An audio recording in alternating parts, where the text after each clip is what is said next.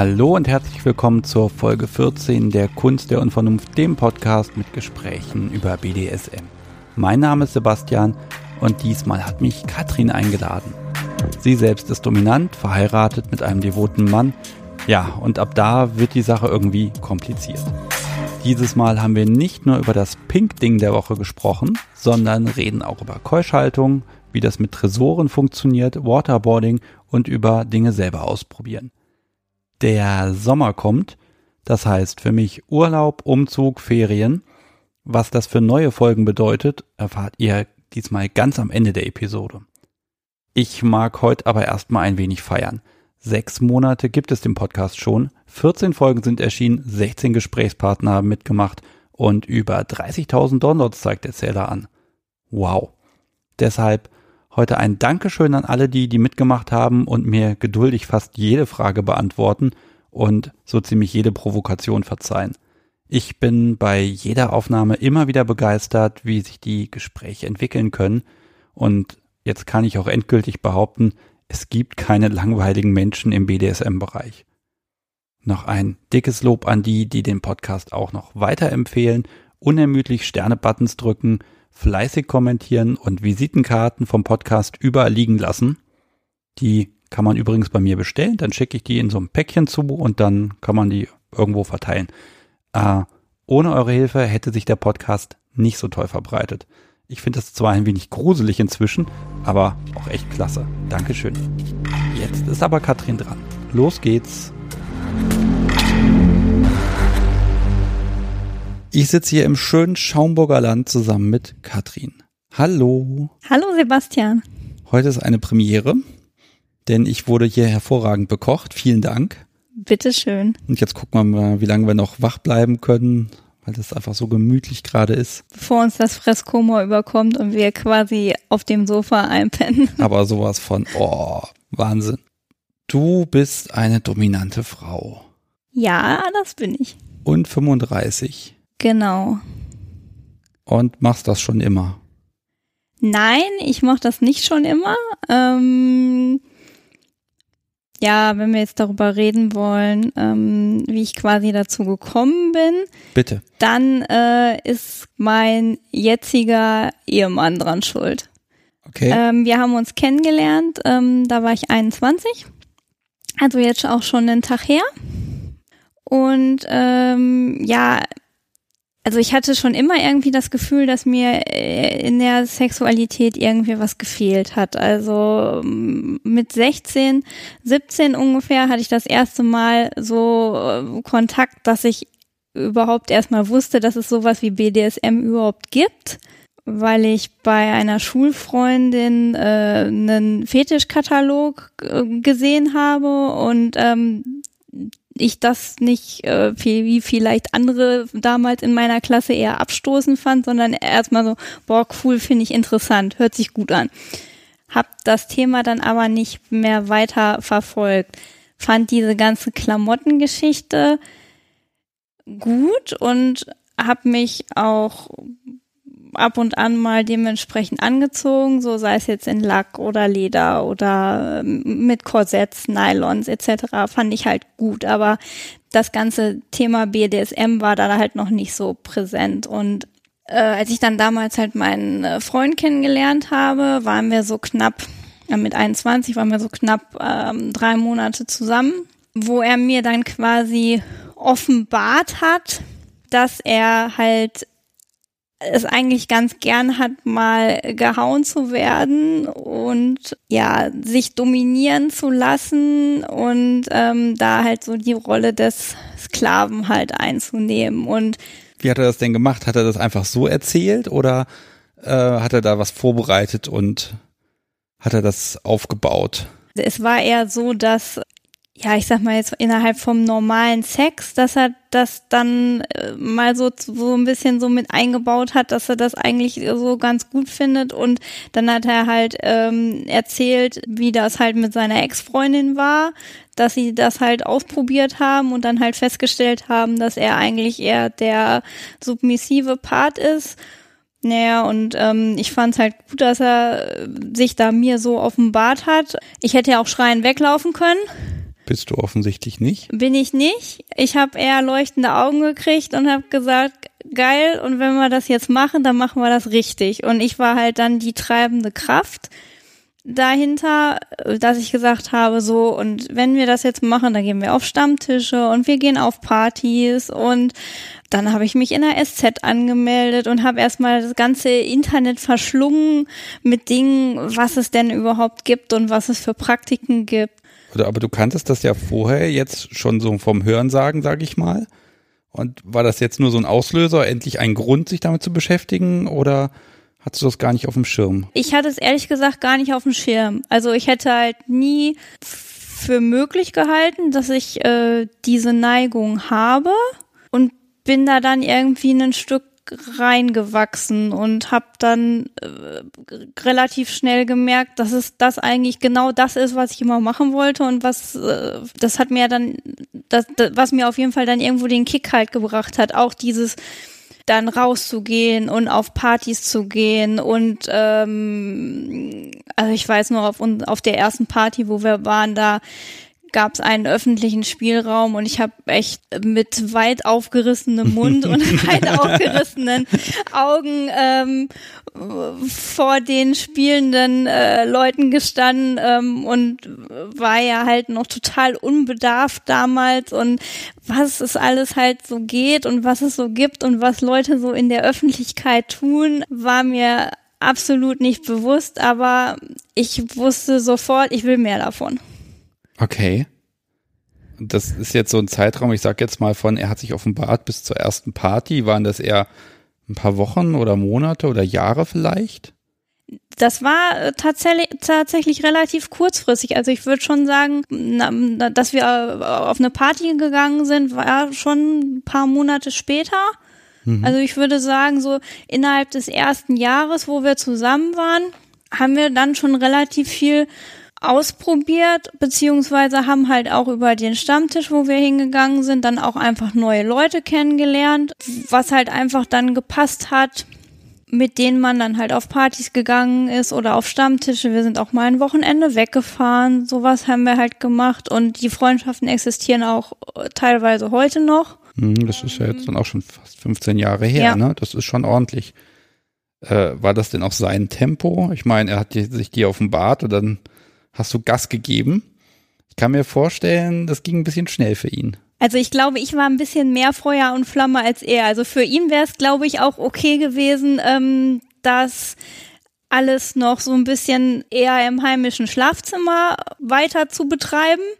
Also ich glaube, er hätte jetzt nicht unbedingt auf Partys gemusst oder auf Stammtische gemusst, aber ich liebe es halt unglaublich, mich halt ähm, für Partys fertig zu machen, dementsprechend aufzubrezeln, verschiedene Outfits dann halt äh, anzuprobieren etc. Mich dann halt auch so zu, zu zeigen, weil das macht man im Alltag eher nicht. Wenn man, wenn man halt aber weggeht, dann macht man sich halt schon schick und ja. Das habe das hab ich ja auch gesehen. Wir haben uns ja, ich glaube, zweimal auf einer Party sind wir uns begegnet. Das letzte Mal waren wir, glaube ich, in Hamburg war das. Hm? Ja, da hast du schon dich ordentlich aufgebrezelt. Das war vom halben Jahr, glaube ich. Da habe ich meinen, meine neue Errungenschaft, so, so ein schönes Stöckchen mit auf die Party angeschleppt. Ja, ein Holzpaddel. Ja, das war äh, ein, ein wun wunderschönes Zebra-Holzpaddel. Ja, und das habe ich dir geliehen, dann hast du es ausprobiert und das war so der Moment, wo du dann in meinem Gedächtnis endgültig drin warst, weil du hast deinen Spielpartner genommen und hast ausgeholt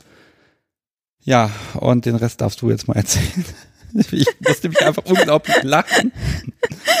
Ja, ich hatte, ich hatte an dem Abend, glaube ich, in dem Moment die Lacher äh, auf meiner Seite. Also ich war halt ganz verliebt in dein äh, neues Holzpaddel in, in Zebra-Look, was absolut meins war und naja, ähm, hab dann halt auf dieser Party äh, meinen Spielpartner vor mir aufgebaut. Er war noch komplett bekleidet, aber ich habe ausgeholt und habe ihm herzhaft auf den Hintern gehauen.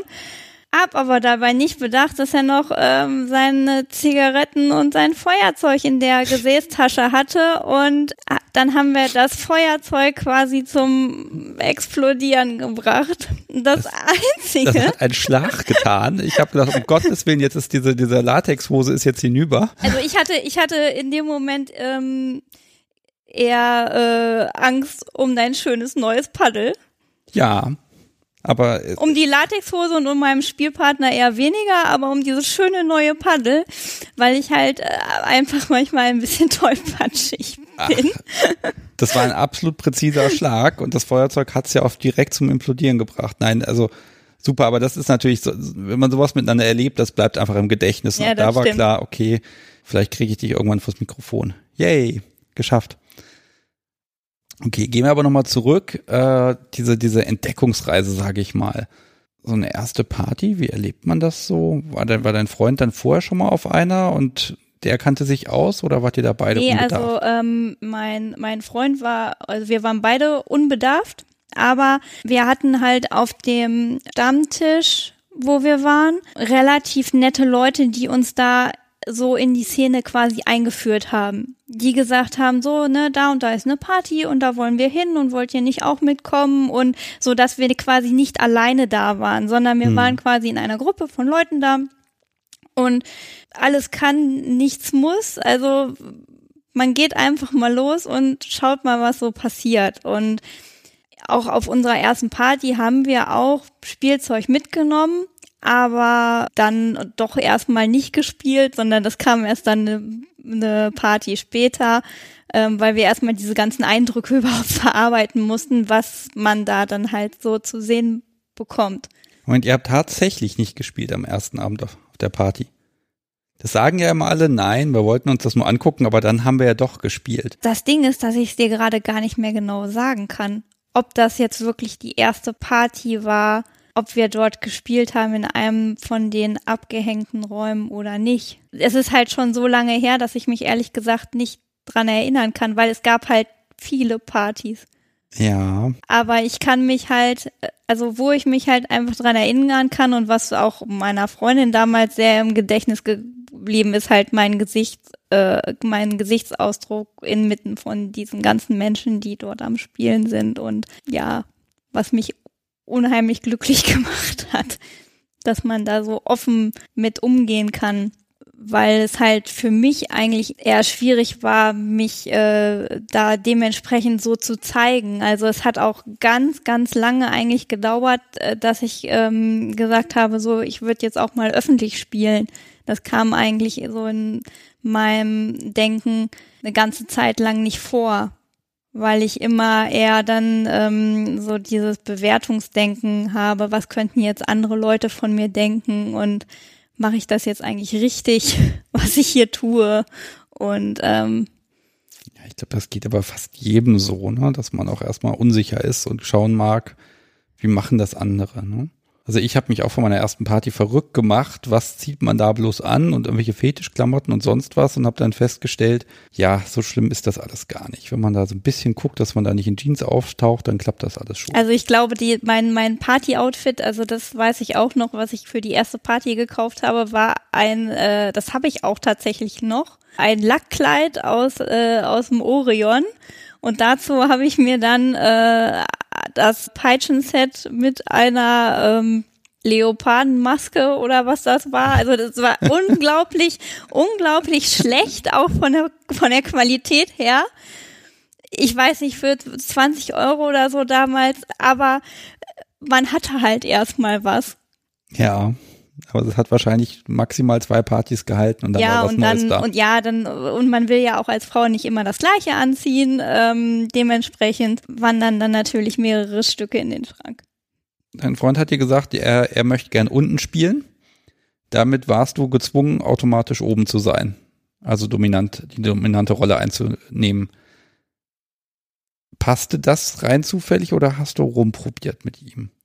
Äh, nein, das passte weil also für mich äh, hat sich in dem Moment überhaupt nicht die Frage gestellt, dass ich unten spiele, weil ich da absolut gar nicht der Typ für bin.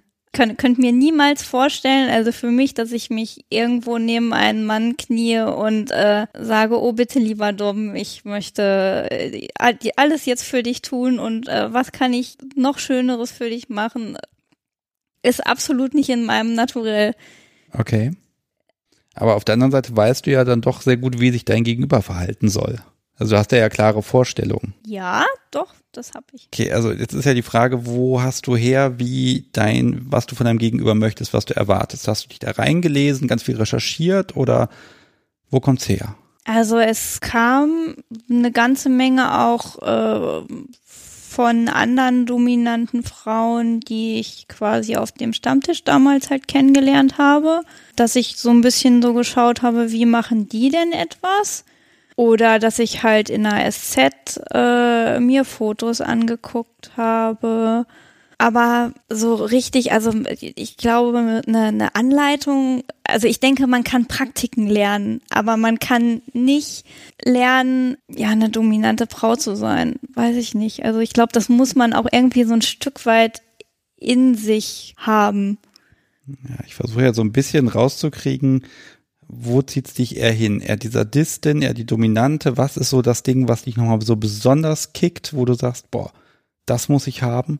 Also was ich jetzt in den letzten Jahren gemerkt habe, dass ich absolut Sadistin durch und durch bin. Das war mir früher gar nicht so doll bewusst. Klar hat mit meinem Mann und mir auch das auch die Schmerzen oder leichte Schmerzen haben schon eine Rolle gespielt. Also, dass ich halt ja, ihn geschlagen habe, mit der Peitsche bearbeitet habe. Aber das war eher so, ähm, dass ich mich da immer zurückgehalten habe, weil er halt nicht so masochistisch veranlagt ist. Das hat er halt ja eher mir zuliebe gemacht, weil es halt dazugehört ich habe mich halt ihm gegenüber eher ähm, zu, zu, zurückgehalten. Es gab auch mal eine sehr lustige äh, Situation, weil er ähm, er wollte mir eine Freude machen und hat dann äh, versucht in der SZ äh, einen äh, super masochistischen ähm, Oh je. Äh, also einen, einen mega Masochisten halt zu finden, den ich dann halt mal nach allen Regeln der Kunst äh, verkloppen kann. Okay. Das hat nicht so richtig geklappt, da jemanden zu finden. also er hat niemand gefunden tatsächlich. Es gab es gab Anfragen, aber irgendwie äh, war diese also er hat mit einer mit einer befreundeten äh, Femdom zusammen äh, halt danach gesucht, aber irgendwie waren die Bewerber, das war alles Kruppzeug. Tut mir leid, dass ich, dass ich das, dass ich das jetzt so äh, ausdrücke. Also wir haben, die, wir haben dieses Thema dann halt relativ schnell sein gelassen und ähm, das ist ja eine schöne Idee zu sagen, okay, komm, ich biete ihr mal was an. Ich fand, ich fand, ich fand diese Geste an sich einfach schon total toll, dass ich diesen Geburtstagsgutschein bekommen habe, den er dann da quasi selber äh, gebastelt hat. Ähm, ähm, so einen Maso-Sklaven, den du ähm, richtig ordentlich verdreschen darfst. So lange wie du willst. Ja, ich, ich kenne solche Gutscheine auch. Die habe ich dann früher immer meinen Eltern geschenkt zum Geburtstag. So fünfmal Kaffee ans Bett, sofern ich aufstehe. Wozu es natürlich nie gekommen ist. Aber nein, das ist ja kein Vergleich. Aber ne, ich finde find die Geste da schon spannend zu sagen, okay, ich bin bereit, da jemand einzubeziehen, um dann die Bedürfnisse meiner Partnerin zu, ja, denen nachzukommen. Ne? Das heißt, euch war ja bewusst, dass ihr zwar von der, von der Rolle her da eigentlich genau kompatibel seid, aber so was es im Detail angeht, dann vielleicht doch nicht so ganz. Ja, das stimmt. Also ich, ich war eigentlich eher, eher so auf diese, diese sadistische Art des Spiels aus.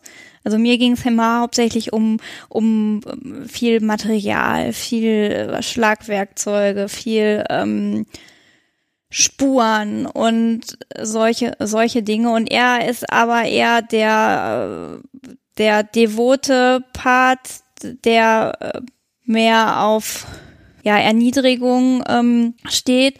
Und das finde ich, das ist im BDSM auch was, das, das ist schwer. Also so, so, so jemanden wirklich erniedrigen und äh, schlagen kann jeder oder was ist nicht ist nicht schwer, aber da jetzt halt so dominant richtig zu sein und da halt auch äh, was aufzubauen, das das ist schon schon schon eine Nummer. Also hm. Okay, und dann habt ihr natürlich, da wart ihr jetzt nicht perfekt kompatibel, dann war die Beziehung beendet und Schluss. Nein. Nein. Wie habt ihr das denn gelöst?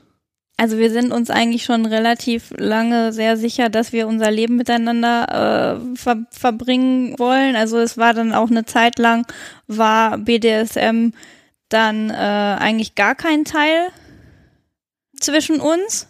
Aber es, unsere Beziehung war nie in Frage gestellt. Also wir sind auch weiterhin auf Partys gegangen, haben aber irgendwann halt nicht mehr mit, miteinander gespielt, weil sich das halt einfach so in, in unterschiedliche Richtungen entwickelt hat. Und das heißt, ihr habt euch Spielpartner dazu geholt. Ja, ge genau, aber da muss es, da, da, da hat es auch eine Zeit lang für gebraucht, tatsächlich. Also das ist jetzt, hat, dass wir äh, unsere Beziehung dahingehend geöffnet haben, dass andere äh, dazukommen, ist jetzt, ich glaube, drei Jahre her. Okay. Also wir haben ziemlich lange dafür gebraucht, das zu erkennen, dass man das ja eigentlich machen kann ich will jetzt da nichts unterstellen, um Gottes Willen, aber also ich kann es mir für mich selber sehr schwer vorstellen, weil da habe ich ja schon das Glück und habe einen Partner, der auch mit BDSM was anfangen kann. Also ich fände es sehr frustrierend, wenn man dann da nicht kompatibel ist. Das war, das war für uns gar nicht so, weil wir einfach noch so viel anderes zwischen uns haben als das Thema BDSM. Mhm. Also wir sind uns äh, absolut klar in unserer beider Meinung, dass wir unser Leben miteinander verbringen äh, wollen. Wir sind jetzt auch seit zwei Jahren verheiratet. Und das wäre nicht so, wenn wir uns da nicht absolut einander sicher wären. Mhm. Und wir hätten halt auch nicht gesagt, so, wir gucken jetzt mal, anderweitig, wenn wir uns da halt auch nicht sicher wären. Also war eine, BDSM war nie so, das war jetzt nicht der Grund unserer Beziehung oder das, wo darauf alles aufgebaut hat, weil wir hatten oder und wir haben auch ganz viele andere äh, Dinge, die uns halt verbinden als also, Paar. Also ist BDSM eher ein Aspekt eurer Sexualität, als dass es umgekehrt wäre. Ja. Ich glaube, das ist vielleicht nochmal so ein Punkt, das, das zieht sich ja in den letzten Folgen immer so ein bisschen durch, dass BDSM ist Sexualität oder ist Beziehungskonstrukt. Und das geht natürlich auch anders, ne? dass man das eben, ich habe das auf meinem Spickzettel so schön stehen bei dir, Freizeit-SM-Marin. Ja, das ist jetzt tatsächlich seit drei Jahren so, knapp drei Jahre, zweieinhalb. Seitdem habe ich, ja, das ist so seit Ende 2016, glaube ich. Ja, seit Ende 2016. Äh, seitdem habe ich meinen Spielpartner, also mein Mann und ich, wir spielen seit mehreren Jahren nicht mehr miteinander. Es ist aber auch nicht so, dass uns das irgendwie beeinträchtigt hätte oder dass wir jetzt gesagt haben, oh mein Gott, das muss jetzt irgendwie, äh, wir, wir müssen uns jetzt trennen und äh, wir, die Beziehung geht auf gar keinen Fall weiter aufgrund dessen. Ähm, ja, und dann hatte ich halt in Ende 2016 die äh, Situation, dass ich halt gefragt wurde von jemandem, ob ich mir das vorstellen könnte, mit ihm zu spielen. Also in der ähm, Femdom-Sub-Rolle. Dann konntest du gleich sagen ja oder war das erst, da, da begann dann dieser Prozess des da begann Überlegens? Dann, da begann dann der Prozess des Überlegens, weil vorher war mir das eigentlich so gar nicht klar, dass ich dass man da jetzt jemanden irgendwie von außen dazu holt oder dass man jetzt irgendwie seine BDSM oder seine Sexualität auslagert, war mir da so noch nicht klar. Und auch so dieses Thema offene Beziehung, was man jetzt so hört, das war eigentlich für mich, das kam jetzt erstmal so nicht vor. Aber als dann halt derjenige gefragt hat, kam ich so ins Überlegen, dass ich das eigentlich ja gar nicht so schlecht finden würde, aber nicht ich habe das entschieden, dass ich das jetzt mache, sondern ich habe die Entscheidung meinem Mann drüber erlassen. Der, der hat natürlich gesagt, das ist gar kein Problem, mach doch mal. Es war tatsächlich so. Und damit hätte ich gar nicht gerechnet. Also die Worte äh, von meinem Mann waren, das zwischen uns ist echte Liebe, das ist Partnerschaft, das ist das Leben, was wir miteinander teilen wollen. Alles andere ist Spaß. Da hat er nicht Unrecht. Ich finde das total schön, wenn ein Partner dann sagen kann, okay, komm, ist doch super. Und ich war mir in, ich war mir dann, äh, also wo dann das erste Treffen war, dieses außerhäusige Spielen quasi, war ich mir auch erstmal gar nicht sicher, wie weit kann ich da jetzt gehen? Was darf ich eigentlich alles machen? Was sollte ich vielleicht bleiben lassen? Also, weil ja, hat er dir da Regeln auferlegt oder? Also ich hatte das ja jetzt schon in der Folge mit Schlagseite. Die haben dann da auch ein sehr offenes Konzept gehabt, dass die gesagt haben, ja, äh, wenn es dazu passt, aber dafür wird das eben auf eine Nacht quasi begrenzt, diese Spielbeziehung. Habt ihr da vorher was ausgehandelt zu Hause oder? Da haben wir tatsächlich vorher nichts ausgehandelt. Also vorm ersten Treffen war es so, dass mein Mann gesagt hat, nö. Mach mal. Mach mal. Und eigentlich war es dann nach dem ersten Treffen so, dass ich tausend Fragen hatte und irgendwie nicht so richtig wusste, ähm, darf ich das jetzt äh, alles so gut finden? Weil ich halt äh, dann auch sehr viel über mich dann auch nach diesem, diesem ersten Treffen, wo es dann tatsächlich so war, dass ich so hart und so fest zuschlagen durfte, wie ich nur konnte. Wo die Leute die Augen leuchten, das ist Wahnsinn. Und äh, in diesem ersten Treffen dann gemerkt habe, wie unfassbar geil ich das finde und wie geil es mich auch also sexuell erregt, jemanden so zu verprügeln, das hört sich jetzt echt schlimm an. Nein, das hört sich wunderbar. Erzähl. Jemanden so zu verprügeln ähm, äh, und dann auch dementsprechend halt äh, Spuren zu, zu haben und der weint und der schreit und das war einfach nur großartig. Und nach diesem ersten Treffen habe ich halt gemerkt, dass ich da eigentlich nicht mehr so drauf verzichten möchte und dass ich da eigentlich sehr viel,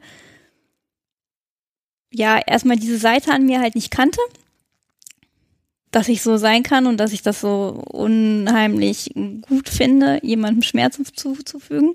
Hilft das, dass das dann nicht dein Partner ist? Dieses, diese Distanz, sage ich mal, die noch dann da ist, hilft die dir, ähm, da ein bisschen hemmungsloser zu sein? Tatsächlich ja. Also ähm, das ist äh, jetzt über die ähm, Länge der, die die Spielpartnerschaft, die ich habe, besteht, es wird schwieriger. Weil wenn man denjenigen ja auch besser kennenlernt und sich ja eigentlich auch persönlich gerne hat und gern mag, dann ist es dann ist es dann schon schwierig, ähm, da so absolut hemmungslos dann halt zu bleiben. Ja, das geht mir auch so.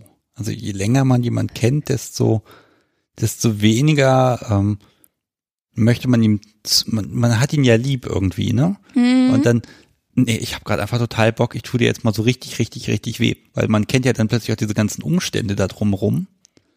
So, ich vergesse dann immer, dass das für mein Gegenüber entspannend sein gewesen sein wird, wenn wir, wenn wir hinterher mhm. fertig sind. Ich habe immer so im Hinterkopf, hm, hat mir eigentlich gerade nichts Böses getan. Ach so, Moment, ich kann ja trotzdem. Und ich muss mich dann aktiv wirklich dran erinnern, das findet sie gut. Nicht in dem Moment, aber hinterher wird sie das gut finden. Ja.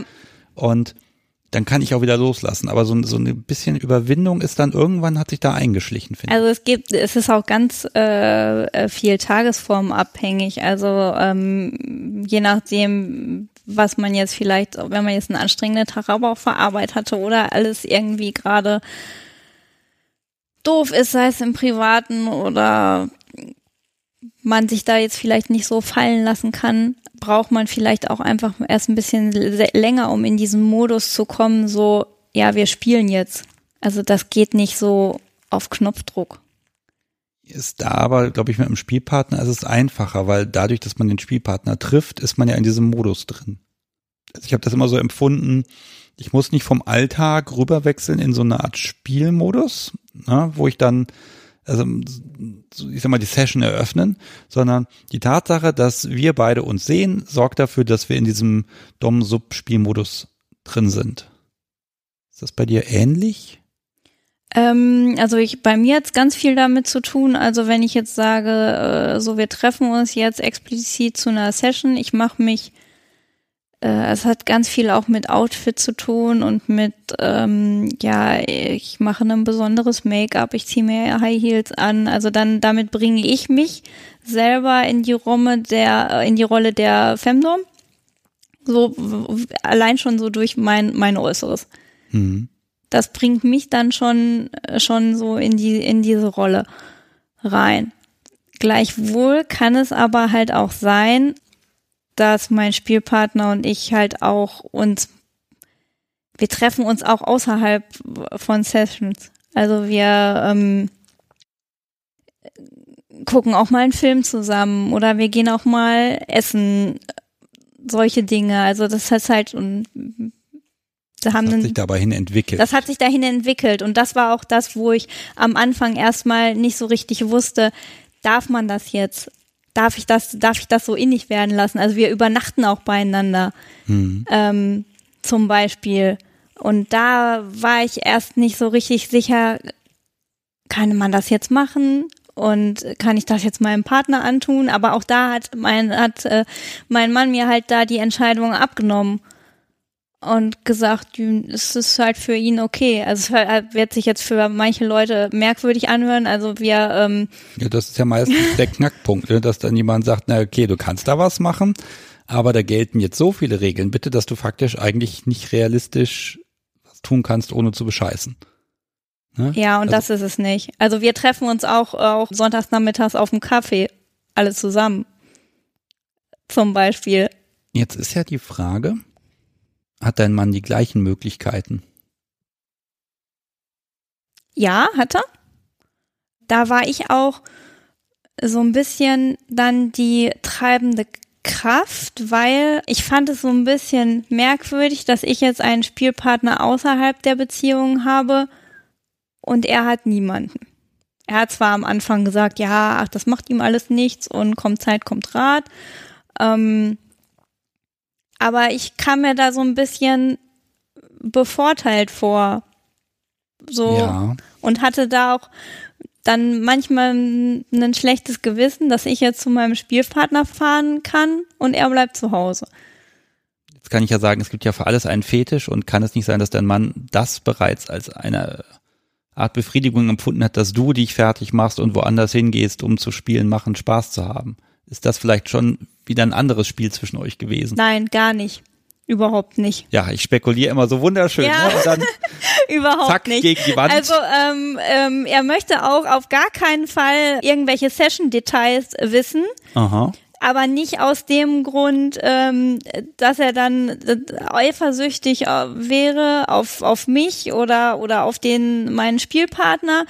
Er möchte sich meinen Spielpartner nicht in unterschiedlichen Posen und Situationen vorstellen. Er möchte einfach diese Bilder im Kopf nicht haben, dadurch, dass wir uns halt alle persönlich kennen und auch ein freundschaftliches Verhältnis zueinander haben. Jetzt wird's ja noch verrückter, genau, denn in dem Nicht-BDSM-Kontext kennt ihr euch ja doch wieder dann alle. Ja. Das heißt mal, was weiß ich, ein Essen gehen und dein Spielpartner und dein Mann sind beide da. Ja. Das geht. Das geht. Und die beißen sich nicht weg. Nein, also mein Spielpartner hat jetzt seit einiger Zeit auch ähm, wieder eine Freundin, mhm. die ich auch schon kennengelernt habe. Und wir haben ja auch schon alle gemeinsam sonntags nachmittags gesessen und Kaffee getrunken oder gegrillt. So was passiert. Und aber da musst du dann, wie ist denn das? Da hast du deinen Spielpartner, den du im Grunde ständig dominierst oder ne, wo eine gewisse Spannung in der Luft ist. Und das musst du dann ja ausschalten, vermute ich. Ja. Geht das? Das würde mir sehr schwer fallen, an der Stelle dann zu sagen, okay, jetzt ist, jetzt ist mein Mann hier und seine Freundin ist da. Äh, jetzt ändern wir mal das ganz schnell hier in Augenhöhe. Also es ist immer irgendwie eine, eine Spannung in der Luft, aber ich würde jetzt zum Beispiel halt nie, also wenn wir uns jetzt alle gemeinsam sehen, sagen, so, du musst dich jetzt hier in Knien. Und ich will jetzt, und ich verlange jetzt, dass du mir zur Begrüßung ähm, die Schuhe äh, küsst oder den Absatz ableckst. Das wäre mega strange. Hm. Also auch für dich dann. Also ja, erst hm. für, für mich und ich glaube für alle anderen auch. Was aber nicht heißt, wenn wir dann vielleicht äh, mal, äh, weiß ich nicht, fünf Minuten oder so alleine sind. Ach, dann fallt ihr über euch übereinander Nein. so, ich versuche versuch dich ja so ein bisschen rauszulocken. ähm, ich, ich konnte mich ja so ein bisschen davon überzeugen, dass das tatsächlich, das funktioniert schon lange und das scheint auch für alle Beteiligten gut zu sein. Ja, und ich glaube, das ist, das ist das Schöne daran, dass es einfach, also es braucht irgendwie keiner Angst haben, so, so, dass man, dass man denjenigen jemand anderen wegnimmt oder so. Also es ist absolut völlig klar und war es auch von Anfang an, dass ich und mein Mann äh, hier zusammenbleiben und äh, dass das die äh, Primärbeziehung ist ähm, und dass das auch kein anderer irgendwie zerstören wird oder das. Das habe ich ja, ich habe diesen Begriff Primärbeziehung, den habe ich jetzt schon ein paar Mal. Den habe ich von dir. Den hast du von mir. Ja. Hm. Ich sollte bei, ich sollte bei meinem eigenen Podcast öfter zuhören. Ah. Ja, aber du, du hast ja jetzt mal faktisch Dinge ausgelagert. Dann frage ich mich jetzt natürlich, was hast du nicht ausgelagert? Was ist das, was, was dein Mann und du, was nur eu, euers ist? Oh je, falsche Frage. Das kann ich gar nicht so sagen. Also es ist einfach so diese. Also vielleicht der Alltag. Ja, Alltag hört sich immer so negativ an, finde ich, aber es ist einfach so, äh, es ist ein absolutes Vertrauensverhältnis zwischen uns. Und ähm, ja, dass wir einfach einander absolut sicher sind. Hm. So uns. Und das auch, also wir reichen einander einfach. Ich, ich finde, wir sind ein ziemlich gutes Team. Also wir, wir laufen wie zwei Zahnräder ineinander. Das ist alles sehr harmonisch irgendwie bei, bei uns. Also ich, ich vermute ja mal, dass die Hälfte der, der Hörer schon abgeschaltet hat, weil sie so viel Harmonie und dass das alles funktioniert und passt, dass die das gar nicht ertragen können. Aber es ist ja möglich. Aber das liegt wohl auch wirklich daran, dass alle Beteiligten da mitziehen. Ja, also wo, wenn du noch was möchtest, was quasi vielleicht nicht so harmonisch ist. Ähm, wir ja, waren bitte. ja eben, wir waren ja eben, wir waren ja eben bei dem Thema, ob er die gleichen Rechte hat äh, wie ich. Und äh, er hat sich quasi eine Spielpartnerin gesucht, mit der er ähm, dann seine, seine äh, BDSM-Fantasien äh, auslebt, die kenne ich nicht. Okay. Das ist jetzt, okay, also ne, auf der einen Seite wird zusammen gegrillt und die, die kennst du gar nicht auf, weil das dein Wunsch ist oder seiner oder es ist sein, es ist sein, es ist äh, sein Wunsch gewesen. Also meine meine Form der der Spielpartnerschaft ist, ich möchte zu demjenigen ein freundschaftliches Verhältnis. Ich möchte, dass sich alle irgendwie gern haben und ich könnte auch das nicht für eine Nacht machen, also so wie, wie, wie in, in einer der letzten Folgen. Hm. Also ich möchte meinen Gegenüber kennen und ich möchte ihn gut kennen. Und ähm, ja, das ist meine Form. Aber das ist nicht unbedingt die Form von meinem Mann gewesen, als er halt sich halt eine Spielpartnerin äh, gesucht hat. Der wollte das gerne ja für sich haben. Also er, er würde es, hätte es komisch gefunden, wenn wir jetzt zum Beispiel auf den Stammtisch gegangen wären oder, ähm, oder mit, wir haben ja nun relativ viele Bekannte in der Szene er hätte es komisch gefunden, jetzt zu sagen, oh, mit ähm, der und der Femdom könnte ich es mir jetzt vorstellen, mal zu spielen. Und dann sitzen wir aber zwei Wochen später alle zusammen auf dem Geburtstag und grillen. Ja, das, das, das wäre, das wäre, das, diese Vorstellung wäre für ihn merkwürdig gewesen. Also er wollte da so ein bisschen so sein, sein Ding halt draus machen. Und da musste ich erstmal mit klarkommen. Also das zu akzeptieren, so ich kenne die jetzt nicht, ich habe keinen Kontakt mit der. Es geht gar nicht darum, so dass ich jetzt nicht weiß, was die irgendwie miteinander miteinander machen. Das weißt du auch nicht. Nein, das weiß ich auch nicht. Das will ich auch gar nicht wissen. Muss er mir auch nicht erzählen. Vielleicht erzählt das ja mir. Nein, aber ich, das ist genauso. Also ich will da auch keine Details über irgendwas, was sie halt miteinander äh, da tun. Aber das war sowas, wo ich erstmal mit umgehen musste, im Umgehen lernen musste, dass ich sie jetzt halt nicht kenne. Hm. Aber ich habe mich dann in die Lage versetzt, wie war es, als ich halt das erste Mal mit meinem Spielpartner gespielt habe und so diese erste Zeit der Euphorie und ähm, alles ist neu und alles ist alles ist aufregend. Aber wie ist denn das? Er ist denn jetzt, er ist weg, du weißt, wo er ist und du sitzt jetzt zu Hause vorm Fernseher im Zweifel und ja, also wie, wie viel, das ist das Schöne jetzt bei dir. Bei dir kann ich jetzt mal beide Perspektiven einfach mal sehen. Ne? Dieses, ich, ich fahre weg und hab Spaß und mach was und auf der anderen Seite, er fährt mal weg. Äh, du vereinst ja genau, du kannst ja beide Seiten an der Stelle tatsächlich nachvollziehen. Ja. Wie war denn das? Weg ist er und kommt irgendwann wieder und dazwischen macht man sich Gedanken. Nein, tatsächlich gar nicht.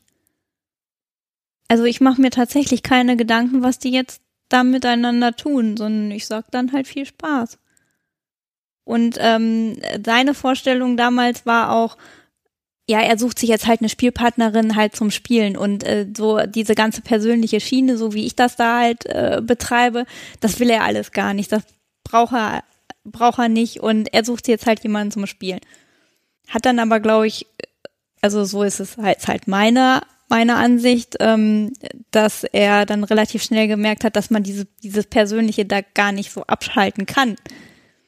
Weil dann doch auch dann die Fragen kamen, ach ja, jetzt gehe ich mal essen und mhm. darf ich das denn und ist das in Ordnung oder äh, jetzt würde ich dann vielleicht da doch mal über Nacht bleiben, ist das in Ordnung? Und ich dachte, äh, ich habe das so innerlich gefeiert weil du die gleichen Konflikte ja dann auch ja, vorher hattest. Ja. Das scheint ähm, unvermeidlich zu sein, ne? Ja. Und ähm, kann, wusste, ihr wusste ja aber aus der gleichen Situation, in der ich war, dass es absolut okay ist. Jetzt ist natürlich, das, das muss ich jetzt einfach fragen, weil da gibt's ja diese schöne Gelegenheit macht Diebe. Wenn er, wenn er oder du, wenn ihr euch jetzt dann doch mal verguckt und sagt, oh, da so muss, da will ich jetzt, dass mehr draus wird. Das ist ja eine Gefahr, die so ein bisschen da mitschwelt. Oder siehst du das gar nicht? Das sehe ich tatsächlich gar nicht. Also dieses Teufelchen auf der Schulter sitzt da nicht und flüstert ständig, sondern du bist da echt entspannt. Tatsächlich ja. Also ich vielleicht mag das anders sein, wenn äh, wenn da vielleicht irgendwann eine, eine, eine andere Frau kommt, mit der ich vielleicht ein Problem haben könnte. Hm. Aber ich glaube, das ist auch echt personenabhängig. Aber jetzt so, natürlich hat mir mein Mann halt von seiner Spielpartnerin erzählt. Aber das, die ist quasi ein Mensch, die wär, mit der wäre er nicht beziehungskompatibel. Das ist aber bei meinem Spielpartner und mir genauso. Wir, es ist uns völlig klar, dass wir niemals eine Beziehung führen könnten. Da, da muss ich da, das hatte ich eben schon die ganze Zeit im Kopf. Du hast ja gesagt, er hat jetzt seit einer gewissen Zeit eine Freundin. Jetzt warst du ja schon vorher da. Ich, das interessiert mich. Ich weiß jetzt gar nicht, dürfen wir das überhaupt sagen oder fragen, aber das heißt ja, er hat jemanden kennengelernt, einen neuen Partner und du warst vorher da und bist auch jetzt noch da. Wie hat er ihr das denn verkauft? Hast du da eine Ahnung? Ich glaube, er hat direkt mit offenen Karten gespielt. Es war, es hat sich tatsächlich auch nie die Frage gestellt, wenn er halt wieder eine Freundin ha haben sollte, dass dann quasi unsere Spielbeziehung beendet ist. Okay. Ich habe mir notiert, dass du der Keyholder von deinem Spielpartner bist. Ja. So, das erklären wir erstmal, was das heißt. Das heißt, dass äh, wir das Thema ähm, äh, Keuschhaltung in unser Spiel mit einbezogen haben. Da gibt's ja so nette Keuschheitskäfige, die man dann halt um das männliche Geschlechtsteil legen kann und ähm, was dann abschließbar ist. Das, okay, dann nehmen wir das jetzt mal als Thema. Ja. Wer kam damit an? Ähm, Oh Gott, das Böse Zungen würden jetzt sagen, dein Mann kam damit an, das für deinen Spielpartner. Nein, nein, das, das, das, das war es tatsächlich, das war es tatsächlich nicht. Ich weiß gar nicht, ähm, äh, wie das kam, aber ähm, ich habe mich halt, als ich mein, mit meinem Spielpartner halt angefangen habe, ähm, haben wir uns halt darüber unterhalten, was wir halt beide gut finden und was halt No-Gos sind und haben halt dann abgesteckt, dass äh, äh, was halt Grenzen sein können oder was meine Grenzen sein können, was seine Grenzen sein können. Und auf seiner Liste der äh, Sachen, die er gut findet, kam halt das Thema Tease and Denial. Also also wir übersetzen es einfach mal, ich sag mal, antören und dann aber und verweigern. Auch verweigern. Mhm. Genau, mhm. genau. Also so diese Orgasmuskontrolle etc. Und äh, ja, da habe ich mich dann halt mit dem mit dem Thema auch ein bisschen auseinandergesetzt und habe ein bisschen im Internet geschaut und äh, fand halt da dann hier halt dementsprechend Keuschheitskäfige, fand das ganz nett und natürlich hatte mein Spielpartner sowas in der Schublade. Ach, natürlich, er war schon vorbereitet. Er war schon vorbereitet, weil er das Thema Keuschhaltung halt schon äh, vorher äh, hatte. Und dann habe ich gesagt, ja, dann machen wir das doch mal. Finde ich gut. Okay, und das habt ihr nicht nur gemacht, wenn ihr eine Session hattet, sondern das war ein 24-7-Ding. Ja.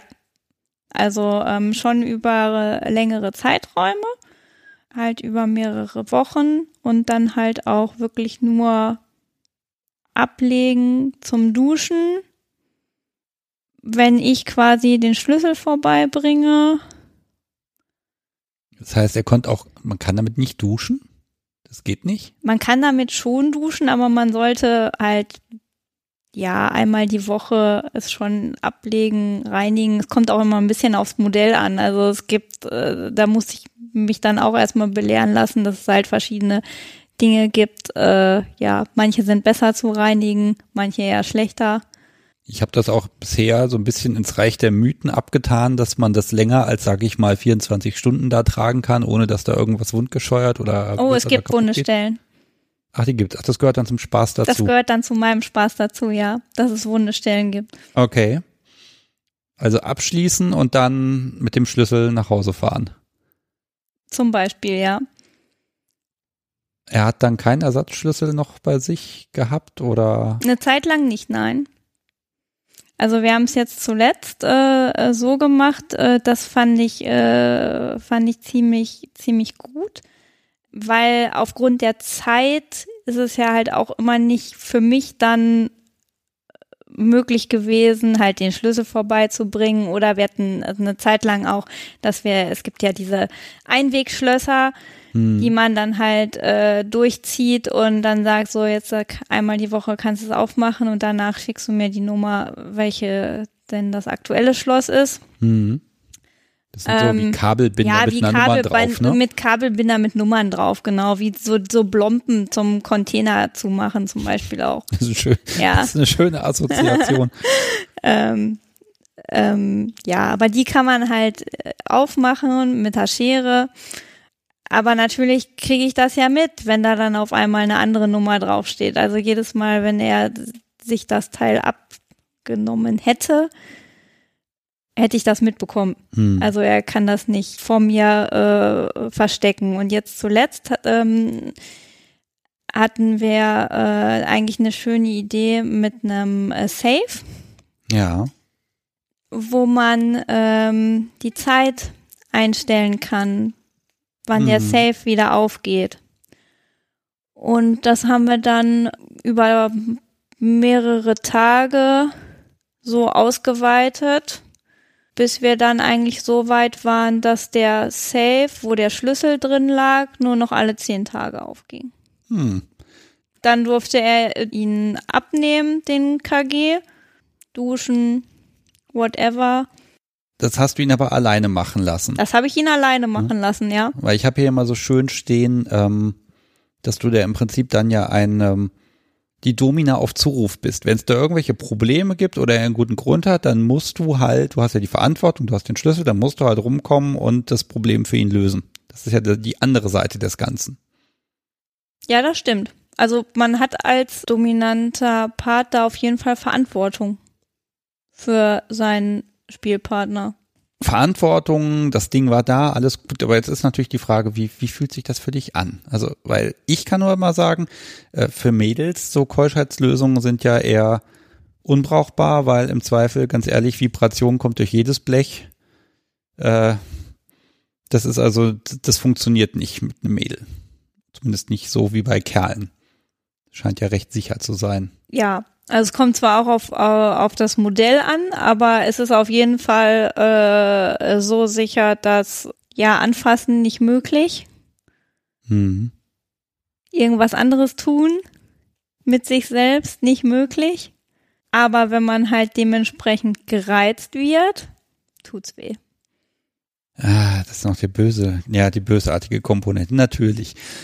Aber, aber wie ist das jetzt für dich? Also du, du fährst da weg und weißt einfach, okay, der kann nicht, dieser Tresor ist auf zehn Tage eingestellt, meinetwegen.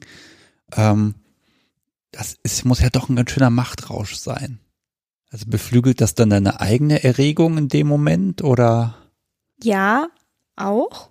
Aber noch mehr meine Erregung ähm, beflügeln tut es, wenn er mir erzählt, wie schrecklich eigentlich dann die Nacht war und dass er nicht schlafen konnte und dass alles so weh tat und dann hat er äh, böse geträumt und das war dann ja noch schlimmer für ihn, weil er kann ja nicht und er würde ja eigentlich so gerne.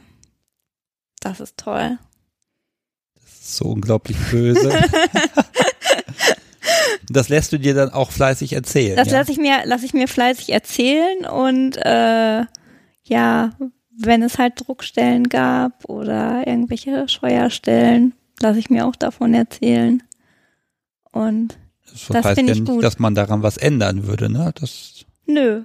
Wenn ich halt nett bin, dann schenke ich ihm vielleicht mal eine Nacht durchschlafen ohne KG. Aber natürlich auch ohne sich anfassen zu dürfen. Ja, da weiß man nicht, was besser ist, ne? Mit, ne? Ach Gott.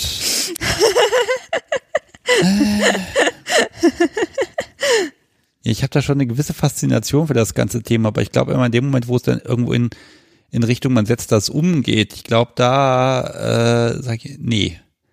Weil es ist ja auch für ihn dann auch, okay, was ist die Motivation, dir zu gefallen oder weil es für ihn geil ist, aber dann wiederum doch nicht geil oder das kann ich jetzt gar nicht fassen aus meiner Perspektive so richtig. Boah, das ist, ist schwer zu beschreiben. Oder ist das vielleicht gar nicht interessant, gar nicht wichtig, warum er es macht? Oder? Also für mich ist es eigentlich, ich weiß eigentlich, äh, äh, wenn, wenn wir uns da jetzt so drüber unterhalten, weiß ich eigentlich gar nicht, was da, was da so seine Intention ist. Also ich glaube, er findet es er findet es gut, dass ich es gut finde. Das reicht ihm, glaube ich, in dem Zusammenhang schon. Du findest gut, dass er da seinen Spaß dran hat. Nein, das wäre ja ein ganz böser Kreislauf. Also ich glaube, er findet es nicht schlecht, aber ähm, als wir halt angefangen haben, miteinander zu spielen, haben wir uns darauf geeinigt, dass es keine Grenzen gibt und dass ich halt die Grenzen bestimme. Und was ich gut finde, das hat er auch gut zu finden. Und bis jetzt haben wir so meine Grenzen noch nicht gefunden. Jetzt haben wir ja eben schon gesagt, er hat da eine Freundin gefunden. Da mag ich, glaube ich, nur ganz kurz drauf eingehen. Gab es da irgendwann sowas wie eine Schlüsselübergabe? Ja, die gab es. Also das ist, war von vornherein klar, dass wenn er wieder eine Freundin hat, dass ich mich da auch dann ein Stück weit zurücknehme. Also es war halt für mich auch absolut klar, weil natürlich ist die Beziehung, die er zu seiner äh, Freundin hat, ist an erster Stelle. Mhm.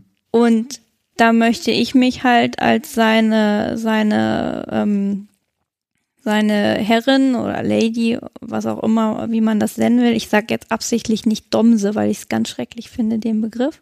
Du hast es gesagt, nicht Ich habe es gesagt.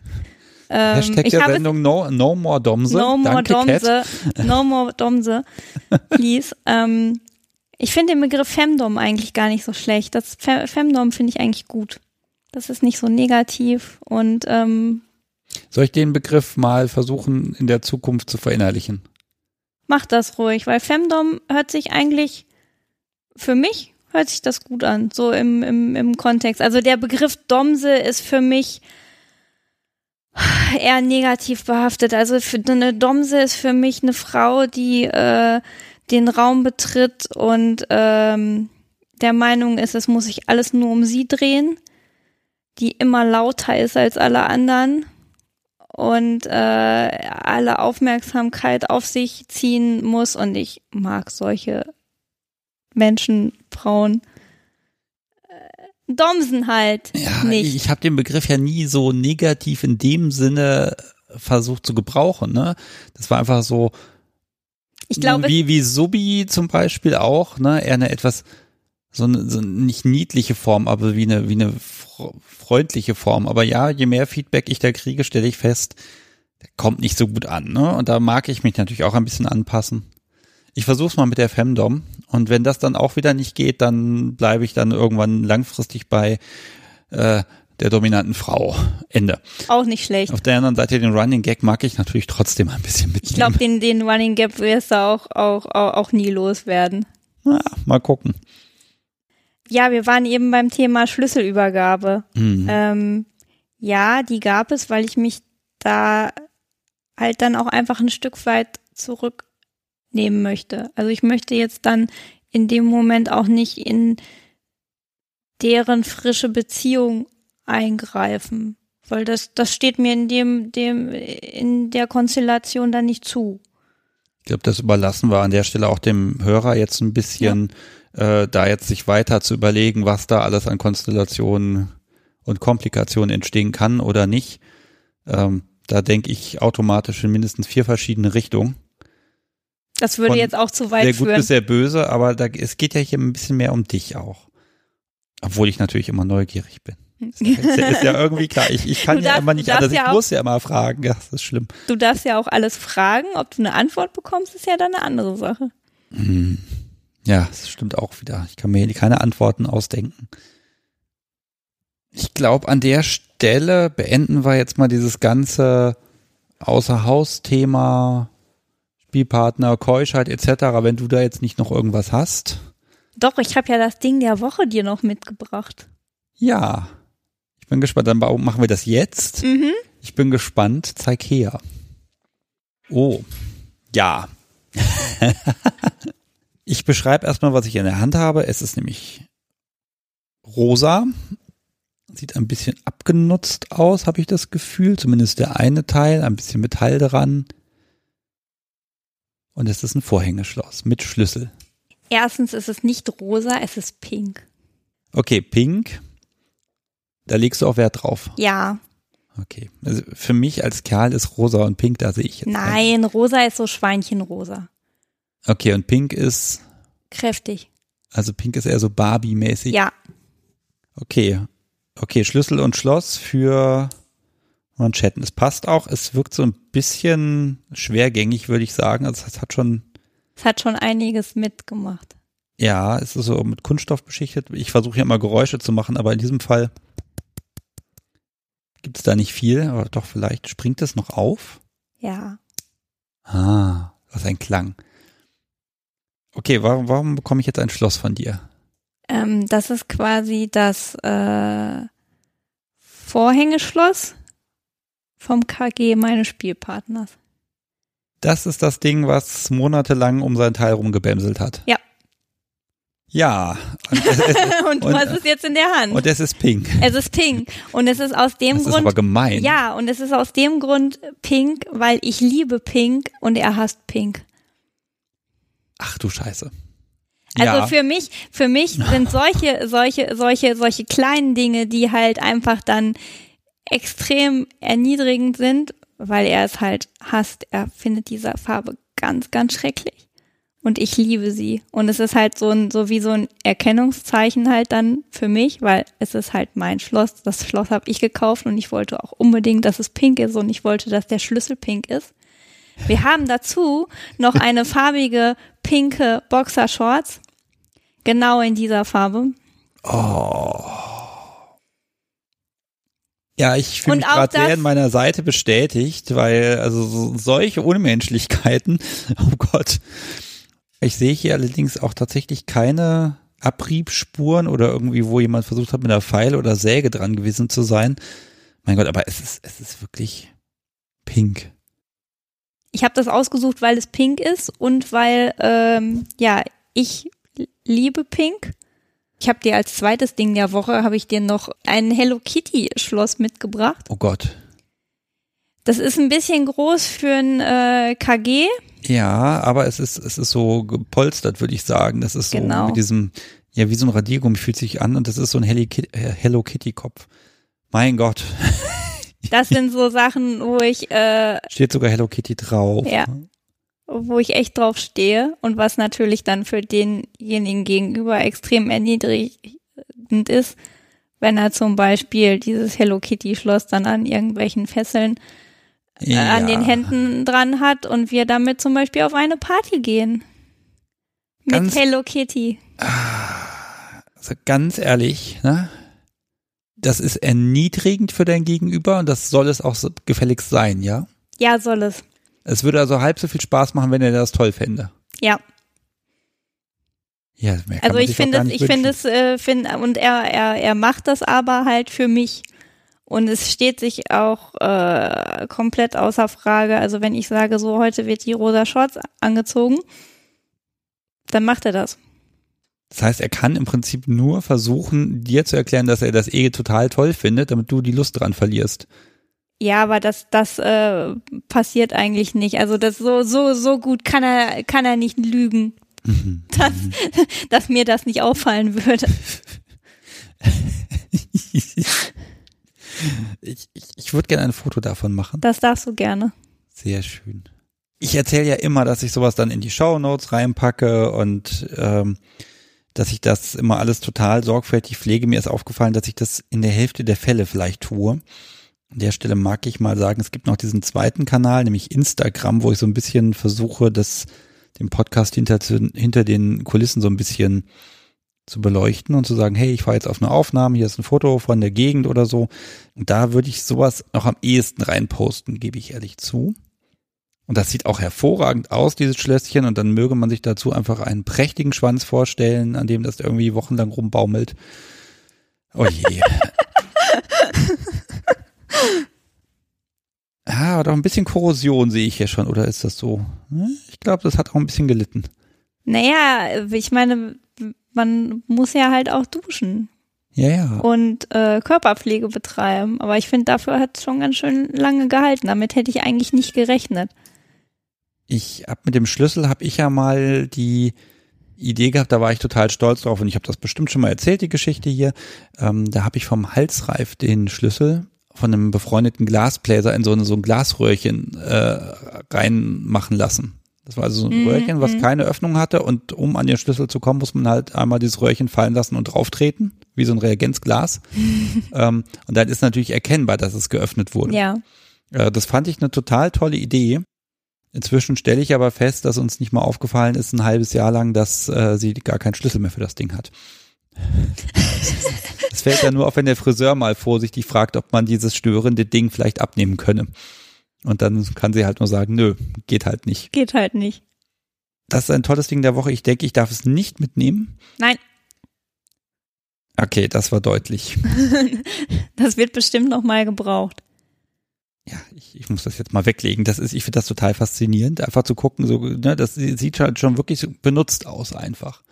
Ich habe Ja. halt, ich habe halt äh, versucht, etwas zu finden, was eine entsprechende Größe hat, was dann halt auch nicht stört. Weil wenn du, wenn du ähm, so einen KG halt über längere Zeit trägst und während der Arbeit trägst und Tag und Nacht trägst, äh, dann äh, wäre es durchaus anstrengend und auch ja auch sichtbar, wenn da jetzt ein megamäßig grö großes Schloss dranhängen würde. Also ich habe wirklich eine Zeit lang echt gesucht. Ich habe auch hab auch ähm, mir da echt Gedanken drüber gemacht, dass ich geschaut habe, ähm, wie groß darf denn das jetzt überhaupt sein? Hm. Weil es gummiert ist, da klappert das dann wahrscheinlich auch nicht so. Metallschloss Genau, wird ja dann da genau, rumklappern genau. die ganze Zeit. Das, das, das und also ich habe halt wirklich versucht, was zu finden, was dann halt auch alltagstauglich ist. Also habe ich mir schon Gedanken drüber gemacht. Das mal fragen, hast du ihn damit mal durch eine Flughafenkontrolle durchgeschickt? Nein, tatsächlich nicht. Also ich glaube, das würde auch nicht funktionieren. Also da müsste man müsste man das äh, vorher vorher ab, äh, Das abnehmen. muss man aufpassen. Ich habe das mal in, in Frankreich äh, gehabt. Da äh, haben wir uns gesagt, Mensch, wir nehmen jetzt mal diesen Halsreif vorher ab, damit das eben nicht so Probleme gibt und die nicht böse gucken bei der Kontrolle bei ihr. Ja, und dann äh, na, mein Rucksack, wo der ganze Mist drin ist, wurde da durchgeschleust und dann holte mich dann so ein, ein böse guckender Franzose dann da ab in Uniform mit Maschinenpistole und zog mich da irgendwie dann raus und an so, so einen komischen Schalter mit dem Rucksack und fragte mich erstmal sehr deutlich, ob das meiner sei. Ja. Und ähm, dann hat er das Ding nochmal durchleuchtet und machte seinen Sprengstofftest und dieses Gerät arbeitete da. Der hat da so, so, so, so einen Abstrich da gemacht, in ein Gerät reingehalten, dann leuchtet die Lampe grün, wo ich, weil ich aber nicht wusste, heißt das jetzt grün, weil Treffer oder äh, grün, weil ist kein Sprengstoff und dann musste ich auspacken nach und nach. Und ich wusste halt echt nicht, was der sucht. Und dann hatte ich dann den Halsreif irgendwann in der Hand und da meinte er dann, aha, das Ding, ne? Und dann musste meine Freundin kommen und dann mussten wir erklären, nein, das ist eigentlich für den Hals, das ist ein Halsschmuck, weil das natürlich in dieser Röntgendraufsicht sieht das halt aus wie eine Rohrbombe. Ist halt ein Ring aus Metall, ne? Und das finden die überhaupt nicht lustig und wir mussten dann wirklich erklären, guck mal hier, da kann man das öffnen und dann, dann fand er das auch okay. Also am Hals lassen auf dem Hinflug, das war weniger das Problem. Die haben zwar genörgelt, aber okay, nicht gut in den Rucksack packen. Ne? Also, weiß ich nicht. Also, inzwischen, ich glaube, die sicherste Methode ist, man legt das einfach offen in diesen Korb da rein, dann geht das. Äh, aber Rucksack, keine gute Idee. Und im Koffer war, glaube ich, auch. Da würden die wahrscheinlich dann auch die Den Rohrbombe Koffer, vermuten. ja, und den Koffer aufmachen vor allen Dingen und erstmal alles durchwühlen. ja, und das ist, wenn Perverse verreisen, keine gute Idee. Nein, Da müsste ich mal hier jemand vom Zoll haben, der da mal ein bisschen aus dem Nähkästchen plaudern. Genau. Na, vor gut anderthalb Stunden hast du mir gesagt, dass du die Subi-Seite selber nie ausprobiert hast und das auch nicht tun würdest. Aber ich habe eine Notiz, da steht drauf, dass du alles ausprobierst selber. Wie, passt denn das? Also ich würde halt die Subi-Seite im Sinne äh, von devot sein, ist nicht meins. Aber vielleicht Schmerzen schon. Mhm. Also es gibt da ein, äh, ein äh, sehr schönes äh, Foto von mir. Ähm, wir waren äh, letztes Jahr ähm, auf einer BDSM-Messe in äh, Hamburg und haben da einen äh, Workshop mitgemacht, der sich nannte medizinischer Hauthefter. Und ähm, Auf Deutsch tackern. Tackern, genau. Und ich probiere halt einfach ganz viel gerne aus. Also ich sag nicht von vornherein, oh nee, das ist jetzt irgendwie so gar nicht meins. Ich, ich will so alles, alles anfassen, alles ausprobieren, alles irgendwie selber machen. Und ähm, ja, dann habe ich diesen Workshop halt mit meinem äh, Spielpartner zusammen gemacht. Aber für mich war von vornherein völlig klar, natürlich lasse ich mich auch tackern. Natürlich will ich auch wissen, wie sich das anfühlt. Und ich habe mich dann halt von der Workshop-Leiterin auch äh, am Arm, ich glaube, acht Tacker, glaube ich, setzen lassen. Und ja, es tut mit jedem Tacker, der gesetzt wird, etwas mehr weh. Aber es ist ein cooles Gefühl. Und es gibt so ein Foto von mir, wo ich da irgendwie mit so mit acht Tacker-Klemmen im Arm sitze und äh, über das ganze Gesicht am Grinsen bin. Ähm, das heißt, dein, dein Spielpartner dürfte das nicht bei dir machen. Das Wenn musste ich dann die Leiterin dann schon Wenn, sein. Das hat, das hat die, das hat die, die Leiterin gemacht, aber aus dem Grund, dass er, äh, also nicht, nicht der ausführende Part mit dem Tacker sein äh, wollte. Also ich äh, vielleicht bei anderen Dingen äh, könnte ich mir schon vorstellen, dass er das dann vielleicht macht oder andere, aber jetzt in dem Workshop, ähm, da hat's halt die Workshopleiterin gemacht und das war auch okay für mich, weil ich es halt gerne ausprobieren wollte auch. Okay, das heißt, sie hat ähm, Also ich habe mein sie Spiel hat sie hat ja nicht gesagt, leg mal deinen Arm dahin, hat gesagt, tak tak tak tak tak, so bitteschön, so ist das. Also wie war wie war das für dich? aufregend. Also es war, also war, war to- to- total spannendes Gefühl, weil sie halt uns halt vorher erklärt hat, wie sich das halt an, anfühlen wird. So, der erste ist okay. Der zweite ist auch noch okay. Der dritte, vierte, fünfte, wo zwiebelt. Und das war dann auch tatsächlich so. Also so mit der, mit der Menge der Tackernadeln, die dann quasi unter die Haut gehen, tat's halt mehr weh. Hm. Also das ist nichts, was einem richtig doll Schmerzen zu, zufügt, aber man merkt es halt schon. Und dann halt mit dem Finger halt über die Tackernadeln drüber zu gehen und das halt so zu, so, zu, zu spüren, ne, wie sich da was unter der Haut bewegt, das war schon cool. Und vor allen Dingen dann, also ich habe dann halt meinen meinen Spielpartner auch getackert und dann haben wir halt noch so Bänder durch die Tackernadeln durchgezogen, so dass es dann halt auch noch schön aussah Wahrscheinlich in Pink. in Rot, auch eine meiner Lieblingsfarben. Ja, okay.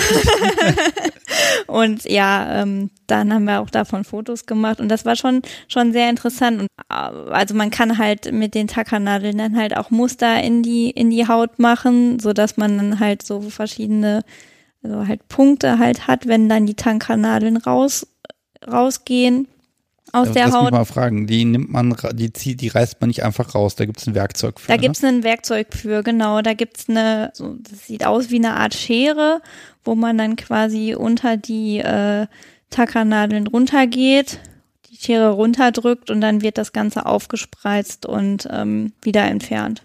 wir, wir haben das jetzt ja einfach mal so übernommen, das Thema vielleicht.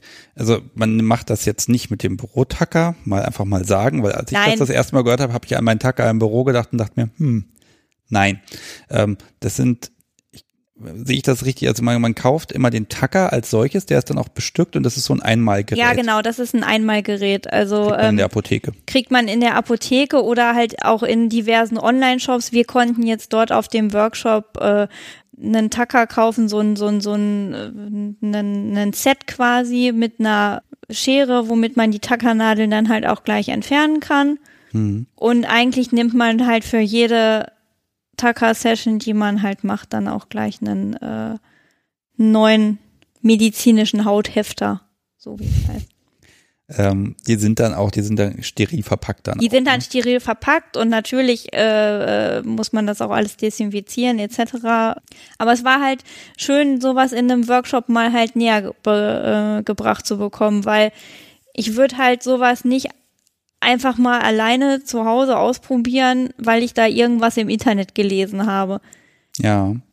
Das ist mir einfach dann zu ja zu gefährlich auch, da irgendwie mit irgendwelchem Halbwissen dann irgendwas zu machen, wenn ich nicht, wenn ich nicht wenigstens einmal irgendwie äh, fundiert beigebracht bekommen habe, wie sowas halt geht. Und entweder finde ich das dann gut und baue es vielleicht irgendwie mit ein oder ich lasse es halt.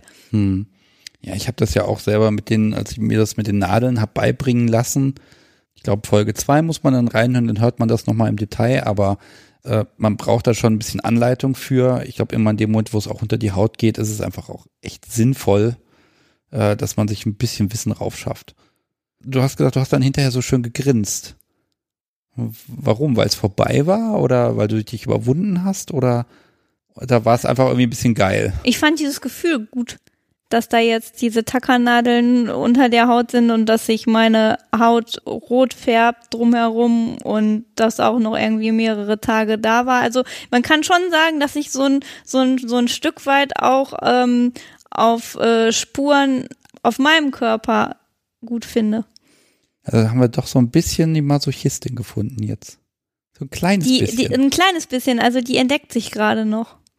Dass so ein bisschen Schmerz ähm, auch, auch lustverstärkend sein kann. Das, ich glaube, das hat fast jeder.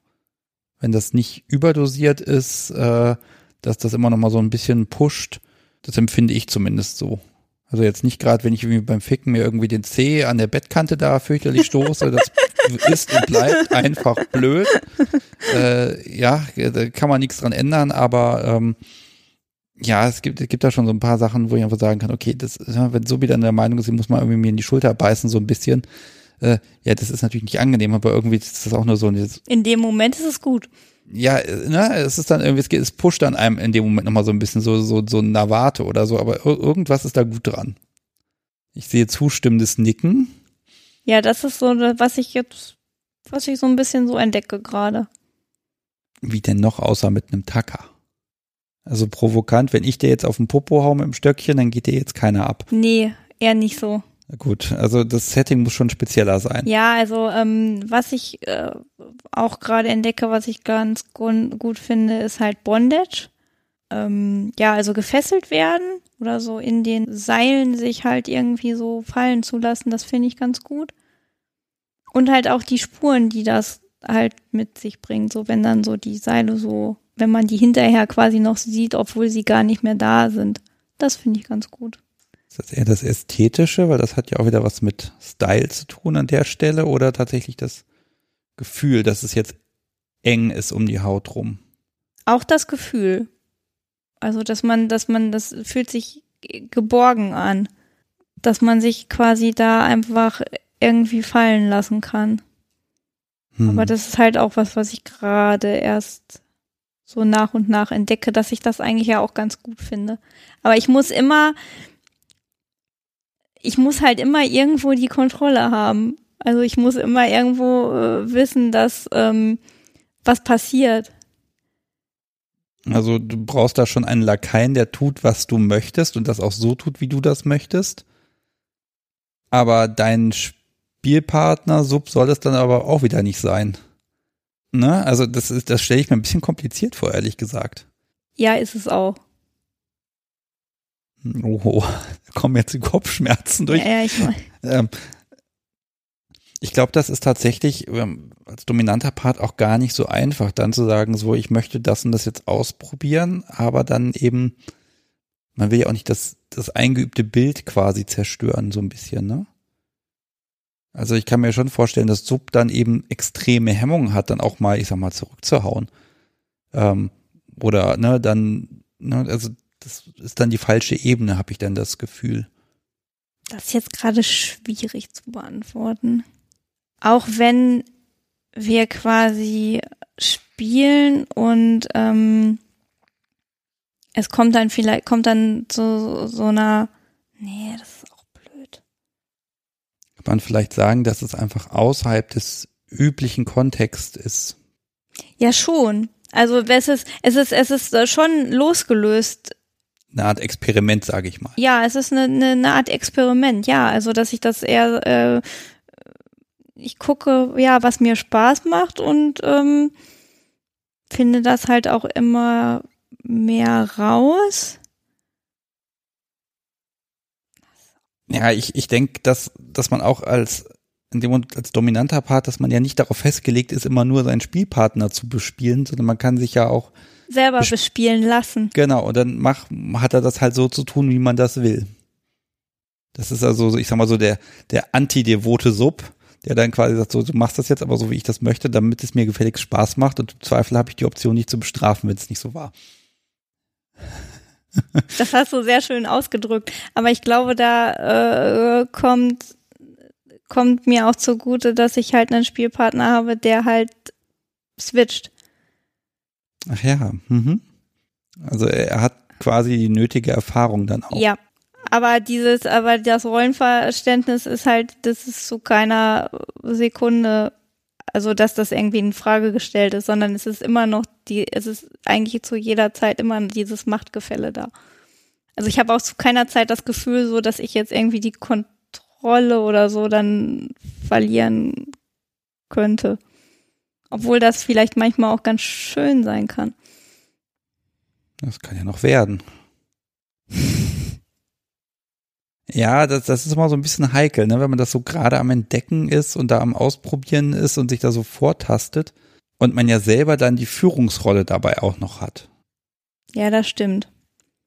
Wenn du dann, wenn du, wenn du ganz devot bist und deinen Dom hast und der sagt, du machst jetzt das, du machst jetzt das, du machst jetzt das.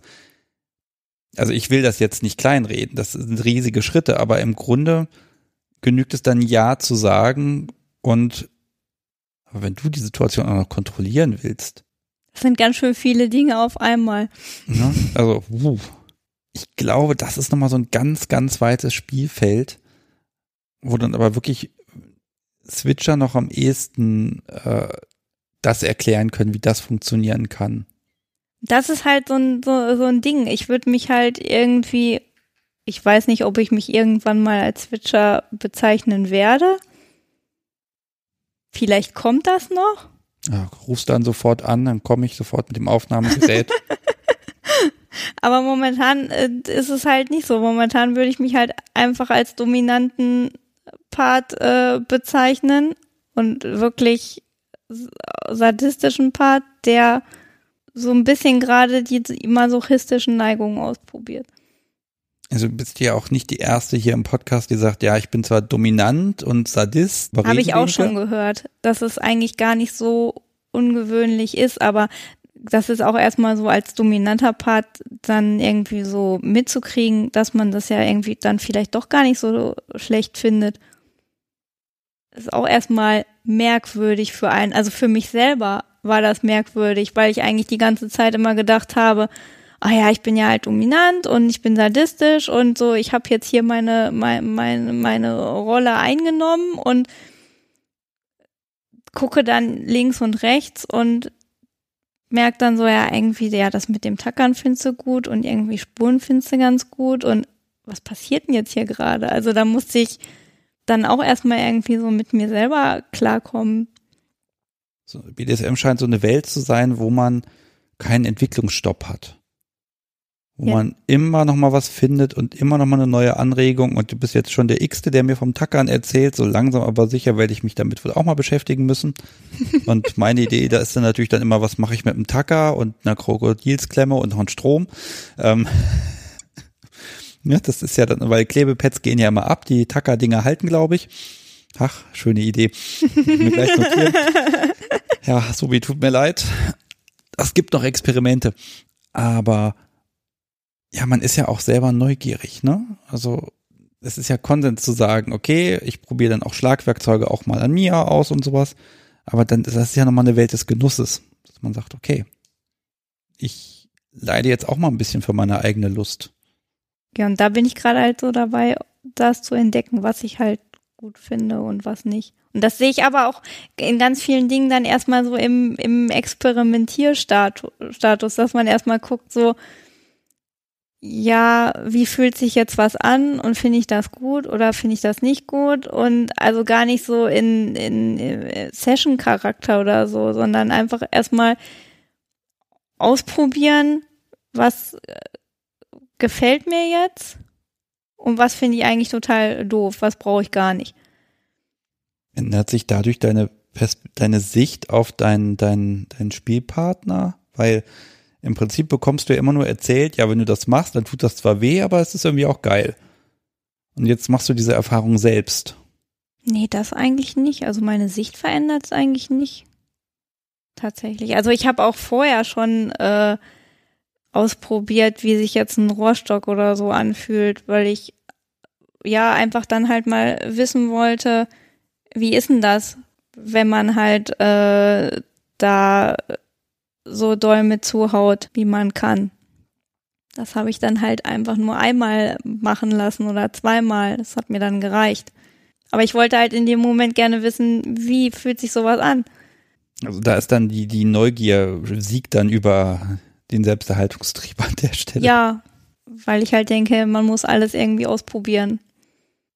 Okay, also ich sage ja, man muss nicht immer alles ausprobieren. Also, na, es gibt ganz viele Dinge, die mache ich mit Subi. Also wir nehmen zum Beispiel Strom. Ganz ehrlich, der kommt nicht an mich ran. Ende. Das, die Wahrscheinlichkeit, dass ich irgendwie freiwillig zulasse, dass irgendwie dieser Viehtreiber, dieses legendäre Gerät irgendwie an mir, nein ich habe es bisher geschafft, das wirklich zu vermeiden und auch nicht versehentlich dieses Ding abzukriegen oder so. Das will ich gar nicht. Und nee, auf gar keinen Fall. Hm, ich würde das Ding eher aus dem Fenster schmeißen. Also ich würde wenn sich die Möglichkeit vielleicht mal ergibt, würde ich es vielleicht mal äh, ausprobieren. Aber, also wenn du jetzt sagst, so ein Viehtreiber oder so, aber halt auch echt so in dem Kontext, ich äh, schau mal, wie fühlt sich das an, weil ich neugierig bin, wie sich das anfühlt. Aber nutzt du dieses Wissen dann? Also, also hilft es deinem Mitgefühl, dass du eher netter bist oder macht es die Sadistin noch sadistischer? Es macht die Sadistin eher noch sadistischer, würde ich sagen. Mhm. Oder wenn ich halt, wenn ich dann auch, wenn ich dann auch äh, andere Leute halt spielen sehe mit irgendwelchen Dingen, die halt richtig dolle gemein sind. Ähm, zum Beispiel ähm, kann man halt ähm, ja äh, Sachen außer außer Natur nehmen, wie zum Beispiel Rosenzweige. Da sind Dornen dran. Da sind Dornen dran. Mhm. Was macht man damit? Sie als Schlagwerkzeug benutzen. Man sollte halt hinterher die Wunden, die da entstehen, dann auch wieder desinfizieren. Äh, ja. Ein Thema habe ich mir noch so ein bisschen für den Abschluss aufgehoben. Waterboarding. Das haben bisher mir ein paar Leute davon im Podcast erzählt. Die haben das als passiver Part erlebt und haben gesagt, das ist mal schön und spannend, aber das muss man nicht wiederholen. Du hast das jetzt auf der aktiven Seite gemacht. Erzähl doch mal. Das ist tatsächlich eine, eine, eine Fantasie von meinem Spielpartner gewesen, mit der er kam, dass er das gerne mal ausprobieren würde, passiv mit mir als aktiven Part. Und da war meine Neugier natürlich geweckt. Ja, wie funktioniert das? Man hört ja äh, oft nur davon, wenn man halt an Guantanamo denkt und ähm, ja, schreckliche Foltermethode etc. Das ist jetzt ein Thema, das ist als passiver Part leichter zu beschreiben, als wenn man jetzt sagt, ich arme da etwas oder ich mache etwas, was so auf der auf der roten Liste sämtlicher gesellschaftlicher Normen steht. Das war auch das, weswegen, äh, wo ich erstmal äh, mit klarkommen musste, dass ich das jetzt mache und dann feststelle, ich finde das saugeil. Das hast du aber ja nicht gegen seinen Willen gemacht, sondern aufgrund seiner aufgrund seiner Animation. Auf, aufgrund seiner Idee dazu, ja. Du hattest erstmal nur die Aufgabe zu gucken, wie geht das. Wir wollen das jetzt hier, glaube ich, gar nicht so weit ausführen. Wer das unbedingt machen möchte, der soll sich bitte sehr sorgfältig informieren. Das können wir jetzt hier auch nicht abbilden an der Stelle. Äh, dennoch ist ja, das ist ja schon heftig. Auch wenn dein Gegenüber das will, in dem Moment das Gefühl, dass er ertrinkt, das ist ja dann doch wieder echt. Ja, und das ist auch sehr plastisch echt. Also es sieht auch wirklich so aus, als wenn er als wenn er halt ertrinkt. Vom, vom, von seinen ganzen ähm, Regungen. Also, dass das Gesicht halt anfängt zu zucken unter dem äh, Lappen, wo man halt dann das Wasser drauf gießt. Erst langsam, dann halt ein bisschen schneller. Hm. Und also das, das, das sind schon, äh, sind schon Emotionen, da musste ich auch erstmal mit umgehen, dass ich das gut finde, dass er jetzt da so zuckt. Und dass er ja äh, wirklich, also wir haben dann hinterher auch lange darüber gesprochen, dass er wirklich in dem Moment Angst hat zu ertrinken, weil der Kopf das sagt. Ja. Es ist faktisch nicht möglich. Also es kann nichts dabei passieren, aber der Kopf sagt, du ertrinkst jetzt. Und zu sehen, dass er glaubt, dass er jetzt ertrinkt, und dass ich das gut finde. Gut, aber das ist ja, du hast ja immer an der Stelle noch die Kontrolle und kannst ja jederzeit aufhören, wenn es dir zu viel wird. Ja. Das tust du aber nicht. Nö. oh je. Na gut, er, woll, er wollte es ja so, ne? Mhm. Genau, er wollte es so. Und äh, wenn, wenn er das so will, dann will er das nach meinen Regeln. Und solange wie ich daran Spaß habe. Okay, du hast dich damit auseinandergesetzt, ihr habt das gemacht. Hat er es hinterher dann auch so empfunden, wie er sich das vorgestellt hat? Oder? Ich glaube, er hat es als schlimmer empfunden, als er sich das vorgestellt hat.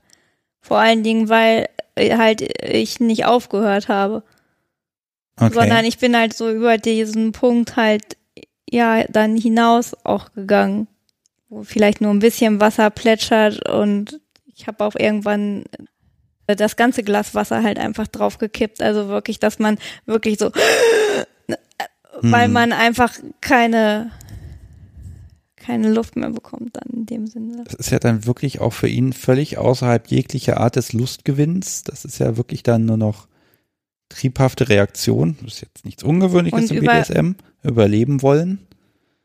Wie hat sich das denn hinterher entwickelt? Also ich meine, er wird ja, ne, irgend- irgendwann ist es ja dann doch vorbei. Irgendwann hast auch du dein, deine Mhm. Lust daran verloren, sage ich, oder genug. Wie kommt man dann wieder zusammen? Weil das kann sich ja nicht nur darauf berufen, dass er das so haben wollte. Ja, also ich denke, es ist auf jeden Fall ganz, ganz wichtig, danach miteinander zu sprechen und dann halt auch denjenigen aufzufangen, weil das sind auf jeden Fall äh, Todesängste in dem Moment. Weil der Kopf einem das sagt, auch wenn es faktisch nicht so nicht, nicht so ist. Aber klar muss man dann auf jeden Fall darüber sprechen, wie es sich halt sich halt angefühlt hat und wie es sich halt auch für mich angefühlt hat. Und ähm, in dem Moment war es halt so, dass er es eher gut fand, dass ich halt dann noch über seine Grenze halt hinausgegangen bin, weil er halt dann einfach diesen absoluten Kick verspürt hat. Hm. Also es war jetzt nicht so, ja, wir haben das aus oder wir haben das ausprobiert und ähm, er möchte das auf gar keinen Fall wieder. Also ist auf jeden Fall wieder Wiederholungspotenzial da auf beiden Seiten. Du hast eben gesagt, ne, du hast dann irgendwann auch immer mehr und dann auch das ganze Glas drauf. Ist das manch, ist das manchmal nicht so ein bisschen, dass man selber als, als Dom dann auch in so einen Rausch reingerät und sagt, boah, da geht jetzt noch was und noch ein bisschen, also verliert man da selber so ein bisschen die Kontrolle über sich? Die, also das Gefühl hatte ich eigentlich zu keiner Zeit. Also ich habe eigentlich nie das Gefühl, dass ich irgendwo die Kontrolle verliere. Also ich habe das eigentlich immer äh, so ganz gut im, im Blick, dass ich zwar so an diesen Grenzen kratze oder vielleicht auch ganz kurz darüber hinausgehe und dann aufhöre. Hm. Dann, dann merke, ja, jetzt ist genug. Na, ich glaube, das ist auch eine ganz wichtige Eigenschaft, dass einem da auch selber nicht so die Pferde mit einem durchgehen, dass man dann Nein, also das ist, das ist absolut fahrlässig. Also das, wenn man, wenn, wenn man da dann selber nur sich im Vordergrund sieht, das geht nicht. Nein, das geht auf gar keinen Fall. Also ich habe schon den, den Anspruch so an, an mich selber, dass ich halt auf jeden Fall auf meinen Spielpartner aufpassen muss, weil ich ja die Verantwortung für ihn trage, ähm, dass da halt einfach alles safe ist und er sich auch zu keiner Zeit irgendwie Gedanken darüber machen muss, dass jetzt vielleicht irgendwie was schief geht oder dass ich die Situation nicht im Griff habe. Und wenn du ihm das Gefühl geben kannst, ich glaube, dann, dann machst du deine Sache auch gut. Danke. Bitteschön. Jetzt ist es leider so, dass die Uhr, die tickt unglaublich unerbittlich. Die Katze wird auch schon ein bisschen nervös. Ich glaube, wir müssen langsam tatsächlich zum Ende kommen. Du hattest noch so eine kleine Herzensangelegenheit, die du gerne, du möchtest nämlich einen Aufruf starten, habe ich gehört. Ja, ich möchte einen, einen, einen Aufruf ähm, starten. Und zwar ähm, sind wir auf der Suche, beziehungsweise mein Mann ist auf der Suche nach einer neuen Spielpartnerin, weil sich seine, bei seiner jetzigen Spielpartnerin die ähm, Lebensumstände verändern, privat. Und sie quasi ähm, ihn freigegeben hat. Das ist jetzt erstmal bedauerlich für ihn.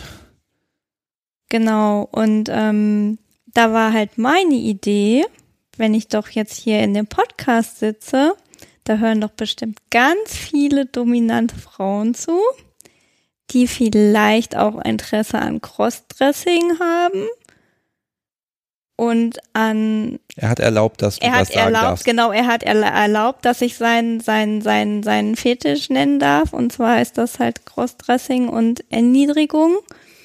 Das haben wir ja vorhin schon gesagt, dass er halt nicht so der masochistische Typ ist, sondern er steht halt eher darauf, ja, fertig gemacht zu werden und ähm, in dem Sinne halt, ja, sich als äh, Frau anzuziehen und das halt dann ähm, ja, im erniedrigenden Kontext.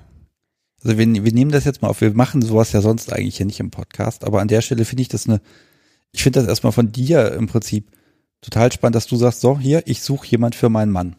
Allein das finde ich schon spannend oder nein, das, das, das finde ich einfach ganz toll, dass du dann auch die Gelegenheit hier nutzen möchtest und da kann ich ja auch nicht Nein sagen. Warum auch? Ich glaube, so viel müssen wir gar nicht weiter verraten. Wenn das grundsätzlich interessant ist, dann biete ich einfach mal an, Kontakte herzustellen. Ja, wichtig wäre halt vielleicht, dass es ähm, ja auch vielleicht so im Großraum Hannover ist, so die Richtung. Also wenn da jetzt vielleicht jemand zuhört, kann sie sich halt gern melden. Also das ist auch nichts, wo ich mich jetzt irgendwie zwischenhänge, sondern das ist halt eine Sache dann zwischen meinem Mann und der äh, potenziellen neuen Spielpartnerin. Aber ich als dominante Frau weiß ja selber, wie das ist, wenn man auf äh, einschlägigen Seiten wie der SZ oder FetLife oder äh, Joy Club oder wo auch immer angemeldet ist als dominante Frau, kriegt man 100.000 Zuschriften von submissiven Kerlen und in der Regel schreibt man dann nicht zurück oder man schreibt nur zurück, wenn derjenige sich wirklich was überlegt hat, weswegen man da jetzt zurückschreiben sollte. Und dementsprechend ist es halt als, als, als submissiver Mann online schwierig, jemanden zu finden, finde ich. Sag mal, du hast ihn ja jetzt quasi auf dem Silbertablett serviert. Ja. jetzt können die Mädels, können ihn sich jetzt einfach packen, sage ich mal. Können sie, ja. Ich würde sagen, wenn man da mehr erfahren will, den Kontakt über mich und nicht über dich an der Stelle, würde ich sagen. Ja. Das heißt, ähm, ach, dann machen wir doch den ganzen Social Media Schmunzes jetzt einfach und ähm, äh, dann biete ich mich da jetzt hier mal als, als Vermittler an. Ach. Und ähm, sag mal, wie das alles funktioniert. Äh, einfachster Weg ist nämlich E-Mail. Also da kann man hinschreiben, wenn es erstmal um Katrins Mann geht oder wenn man irgendwie zu der Folge was sagen möchte, Feedback geben möchte, sich irgendwie äußern möchte oder mitmachen mag, äh, überhaupt kein Problem. Und das geht an sebastian.kunstderunvernunft.de oder zum Beispiel auch bei FatLife, da ist es noch ein bisschen anonymer. Kunst Unvernunft heißt der Podcast dort und äh, da werden auch die ganzen neuen Folgen ja äh, angekündigt. Ich glaube, die meisten von euch äh, folgen dem Account da eh schon.